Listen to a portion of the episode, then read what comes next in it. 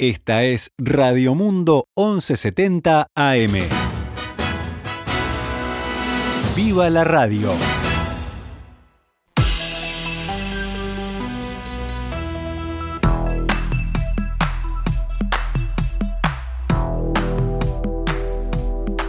12 horas 13 minutos, damos comienzo a una nueva edición de Noticias al Mediodía en este jueves, jueves 29 de julio del año 2021, cuando actualizamos la información para todos ustedes. El Ministerio de Salud Pública informó ayer que todas las personas que ya recibieron dos dosis de la vacuna china de Sinovac contra COVID-19 podrán recibir una tercera dosis de refuerzo, pero del laboratorio Pfizer BioNTech. Esta mañana, en diálogo con En Perspectiva, el doctor Eduardo Sabio, médico infectólogo y coordinador del Comité de Vacunas de la Asociación Panamericana de Infectología, afirmó que es algo que se viene conversando hace mucho, no solo aquí en Uruguay, sino también en el mundo entero, y que la discusión era en qué momento y con qué plataforma se hacía, aseguró. ¿Hay evidencias suficientes como para que una comisión asesora emita esa recomendación? Esto no es caprichoso, esto lleva muchas horas de investigación, de estudio, de trabajo y de análisis. O sea, acá no se, acá no se está opinando, se está basándose en lo que se dispone para dar la mejor solución. Porque en realidad esto es necesario y la gente lo tiene que entender. Porque no podemos volver atrás en caso de que, como, como pasa en Europa, como pasa ya en algunas regiones de, de Sudamérica, nuevamente se desborde todo por variantes altamente transmisibles que no son suficientemente neutralizadas con las dosis de vacunas ya recibidas. Sabio expresó que es igual de importante y necesaria la primera inmunización, es decir, las dos primeras dosis, que la revacunación, que tiene como finalidad reforzar el sistema inmunológico y como efecto colateral baja la transmisibilidad del virus. Lo que se ha visto en la vacunación en tiempo real aquí en todo el mundo es que cuando una persona está completamente inmunizada con Coronavac o con otras vacunas, eh, en algún momento se llega a un nivel máximo de, anticuerpos este, protectores, pero estos invariablemente y con todas van cayendo con los meses, ¿verdad? La inmunidad no solo está medida por anticuerpos, hay otros factores protectores, la memoria inmunológica, las células T, todo lo demás. Pero si estamos en un escenario de que ingresan variantes que dan mayor transmisibilidad y enfermedad y encuentra parte de la población con la inmunidad previamente adquirida algo debilitada, podemos dar un enorme paso atrás. Por lo tanto, la vacunación es necesaria. Va a ser ahora, seguramente habrá revacunación el año que viene y no sabemos si en el futuro esto no será anual. Por último, el infectólogo remarcó que las vacunas sí son efectivas y que las personas no deben decepcionarse, ya que solo se trata de un refuerzo inmunológico. Lo que tiene que quedar claro es que las personas que están vacunadas no tienen que sentirse, digamos, este, como mm, decepcionadas o que no sirvió, etcétera. Bueno, sirve, sigue sirviendo y servirá hasta cierto punto. Simplemente es reforzarse. Uno con gripe se vacuna todos los años y no, hacemos tanto drama. Es diferente, es completamente diferente. Pero tenemos que estar eh, mm, ciertos de que la revacunación es necesaria y no es un capricho. Según informó el diario El País, la agenda para que las personas se vacunen con la tercera dosis abrirá la próxima semana y tendrá el mismo funcionamiento que con las primeras dos dosis. Eso quiere decir que tras completar los datos se recibirá un SMS indicando fecha, hora y vacunatorio. El Ministerio de Salud Pública evaluará en su sistema informático la fecha en la que cada persona se vacunó inicialmente y a partir de eso se determinará la fecha para la tercera dosis. Dicho de otra forma, si alguien se vacunó durante el mes de marzo, seguramente reciba el refuerzo antes de que alguien que se vacunó en junio. Ayer, por primera vez después de cinco meses y medio, o sea, desde el 17 de febrero, la Sociedad Uruguaya de Medicina Intensiva no registró ningún ingreso de pacientes a CTI con COVID-19. La ocupación de camas de cuidados intensivos es del 57,3% en todo el país, pero las ocupadas por COVID-19 son solo el 9,1% según la SUMI.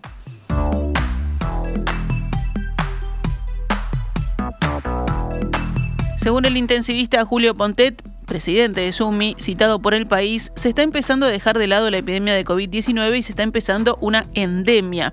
Las endemias, como la gripe, son las apariciones de enfermedades que afectan una zona específica, por lo general en fechas fijas o de manera latente. Ya no queda ningún departamento del país en nivel de riesgo naranja porque 33 también bajó este miércoles a la zona amarilla de la escala de Harvard, esto es entre 1 y 10 contagios cada 100.000 habitantes en los últimos 7 días.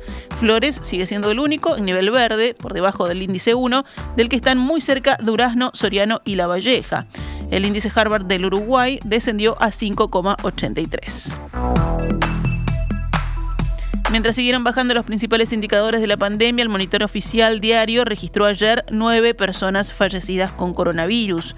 La más joven de ellas, un hombre de 43 años en Florida y otro de 45 años en Montevideo. Los contagios diarios detectados fueron 198 en 8.991 análisis la tasa de positividad del 2,20%. La cantidad total de casos activos bajó a 2.305. Los pacientes en CTI por COVID-19 disminuyeron a 68.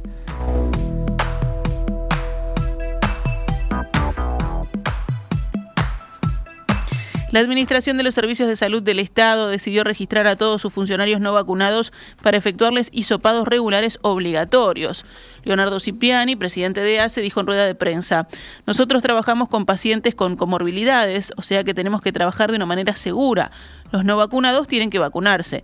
La manera de cuidar a los demás es seguir usando todas las medidas y que se hisopen. Una buena medida puede ser la de Israel, donde hisopan cada tanto tiempo a personas no vacunadas, comentó el jerarca. Vamos con otros temas del panorama nacional. La educación volverá a la normalidad desde el próximo lunes, con todos los estudiantes a clase todos los días y en horario completo. El Consejo Directivo Central, el CODICEN de la ANEP, decidió ayer un cambio en el protocolo sanitario, según informa el diario El País, con el objetivo de que el 100% del alumnado ingrese a la vez en las aulas. Mañana, en la reunión bipartita con los sindicatos, se sellará el nuevo documento que regirá a partir de la semana entrante. El Ministerio de Salud Pública permitió modificar el protocolo bajo el concepto de que cada centro educativo gestione el riesgo, se privilegie la ventilación, se hagan lavados de manos, de los materiales y espacios y se use tapaboca, obligatorio a partir de los 8 años y recomendado desde los 6 si el niño lo tolera. La nueva disposición prevé la incorporación de todos los funcionarios, docentes y no docentes, excepto los que estén enfermos y certificados por médico.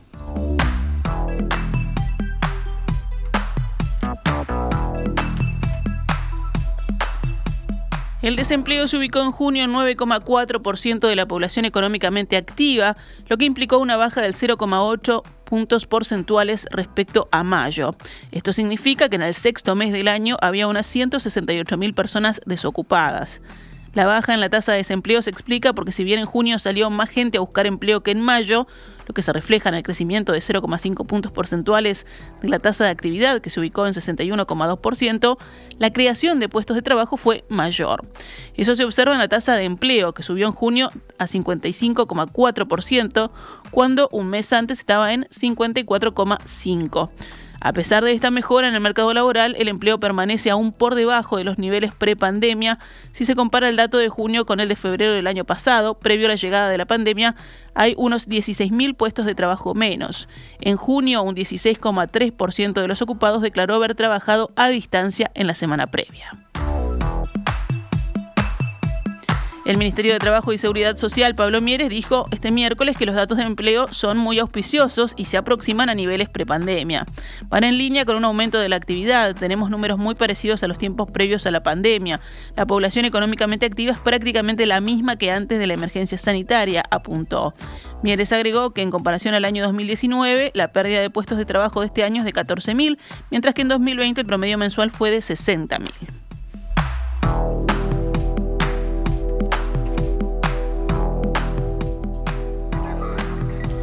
La Universidad de Harvard decidió trasladar el Latin American Research Center, el centro de investigación latinoamericano, de Buenos Aires a Montevideo, según confirmó el diario El Observador el director de educación Gonzalo Baroni. El desembarco de Harvard no implica la apertura de una nueva universidad, sino de un instituto dedicado a programas de investigación.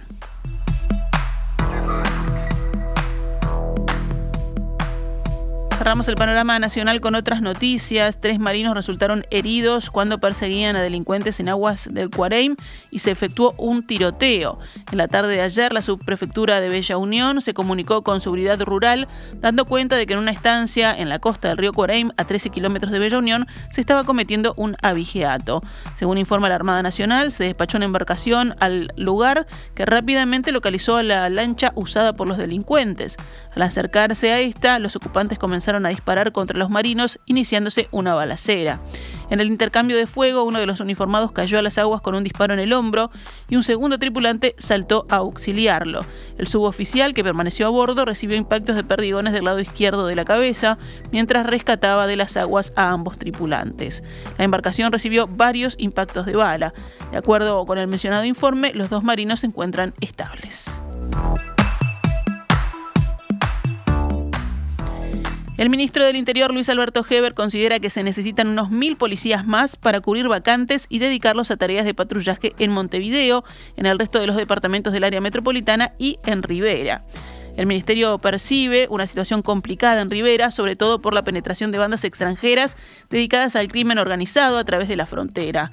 Heber señaló ayer, al comparecer ante el Parlamento en el marco de la rendición de cuentas, según el observador, que se nota la falta de presencia policial en la calle. El ministro expresó que los refuerzos no saldrían de nuevas contrataciones, sino de reincorporaciones. Para eso se procura esclarecer la situación de 4.800 funcionarios que están actualmente bajo junta médica, algunos desde hace años. Cantidad de certificaciones equivale al 15% de los 33.000 funcionarios con los que cuenta el Ministerio. De esa cantidad, 26.000 se dedican a tareas operativas.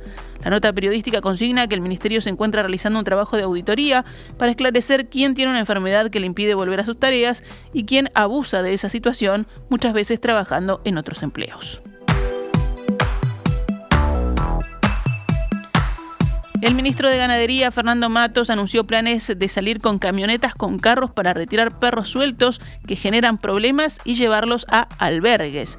Matos consideró, hablando con el semanario Búsqueda, que en el ámbito del Instituto de Bienestar Animal el tema de las jaurías de los perros es el que más repercute y que más urgentemente requiere respuesta. El ministro afirmó que será una medida de impacto que pronto se anunciará en cuanto a cómo se dará respuesta a esta problemática.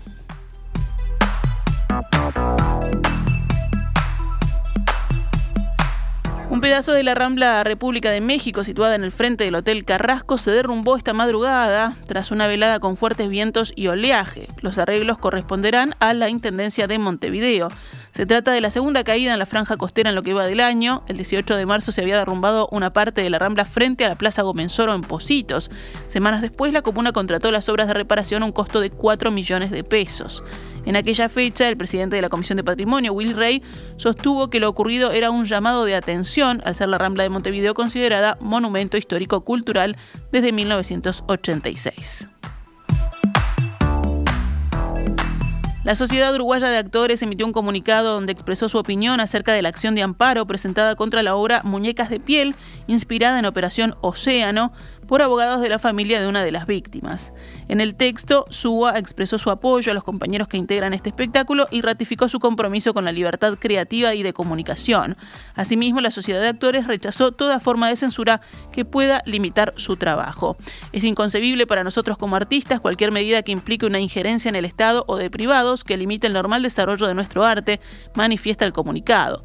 Finalmente, los actores manifestaron su solidaridad con las víctimas y sus familiares y destacaron que son conscientes de que ese es el espíritu de todos los artistas involucrados en la obra. Actualizamos a cuánto cotiza el dólar a esta hora en la pizarra del Banco República, 42 pesos con 53 para la compra y 44 con 73 para la venta. Esta es Radio Mundo, 1170 AM. ¡Viva la radio!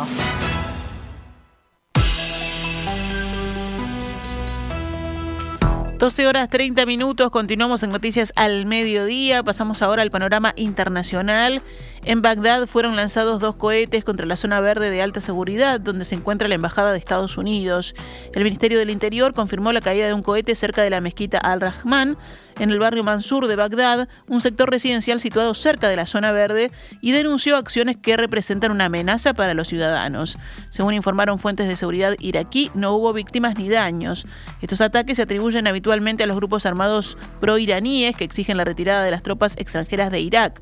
Los disparos de cohetes contra la zona verde llegaron cuando el primer ministro iraquí, Mustafa al-Qasimi, regresa de Washington, donde obtuvo el anuncio del final de la misión de combate de Estados Unidos en Irak. El presidente estadounidense Joe Biden anunció una nueva fase para los 2.500 militares desplegados en Irak, con una misión centrada en la formación de tropas y el intercambio de información, pero no anunció ninguna retirada. En Estados Unidos, el secretario de Estado Anthony Blinken aseguró que las discusiones sobre el programa nuclear de Irán no pueden continuar indefinidamente, pero que Washington está completamente dispuesto a seguir. Blinken aseguró este jueves que esperan saber lo que Irán está dispuesto a hacer o no, y seguimos completamente dispuestos a volver a Viena para continuar las negociaciones, precisó. Irán negocia desde abril en Viena con las grandes potencias e indirectamente con Estados Unidos para resucitar el acuerdo, pero las conversaciones parecen en punto muerto hasta que el mandato de Rouhani termine a principios de agosto. En Afganistán unas 40 personas murieron y otras 150 están desaparecidas tras inundaciones repentinas en la provincia de Nuristán, en el noroeste del país. El portavoz del gobernador de Nuristán dio cuenta por su parte de más de 60 muertos en estas crecidas causadas por las lluvias torrenciales. La falta de equipos y de infraestructura dificulta las tareas de rescate y el transporte de ayuda en las zonas aisladas de este país empobrecido por 40 años de guerra. Nos vamos al panorama deportivo. Los remeros uruguayos Bruno Chetraro y Felipe Kluber ocuparon el sexto último lugar de la final olímpica de Double Scar ligero disputada anoche en Tokio. Los jóvenes deportistas uruguayos quedaron por detrás de los remeros de Bélgica, República Checa, Italia, que fue medalla de bronce, Alemania, que se llevó la de plata, e Irlanda, que ganó el oro. Kluber y Chetraro pusieron un bote uruguayo en una final olímpica por primera vez en 60 años, luego de que Juan Antonio Rodríguez y Miguel Seicas consiguieron la medalla de bronce en 1952 en Helsinki. Débora Rodríguez competirá esta noche en los Juegos de Tokio. La teta uruguaya largará a las 22.57 hora de Uruguay en la serie 5 de los 800 metros. La prueba tendrá un total de 6 series para las 48 competidoras en que están allí. Las primeras tres de cada llave más los seis mejores tiempos lograrán su pasaje a la semifinal olímpica. El medallero olímpico por ahora lo encabeza Japón, país anfitrión, con 15 medallas de oro, 4 de plata y 5 de bronce. En segundo lugar se ubica China con 14 medallas de oro, 6 de plata y 9 de bronce. Y tercero va Estados Unidos, que se lleva 3 de oro, 14 de plata y 10 medallas de bronce. Si hablamos del mejor país ubicado de América Latina, es Brasil en el puesto 19 con una medalla de oro, 2 de plata y 3 de bronce. Venimos al panorama local. Racing empató anoche, pero no podrá ser alcanzado por Juventud, su único escolta, en esta novena fecha que se está jugando del Campeonato Uruguayo de la Segunda División Profesional. Si vamos a los resultados, bueno, como decíamos, Racing y Albion empataron 0 a 0, mientras que Defensor Sporting venció a Uruguay Montevideo 2 a 0. Los partidos de hoy jueves, Danubio Rocha a las 15 y 30, Juventud Central Española a las 18 horas y Villa Teresa Atenas a las 20 y 30 horas. La novena fecha se completará el próximo sábado con el partido Rampla Juniors Cerro.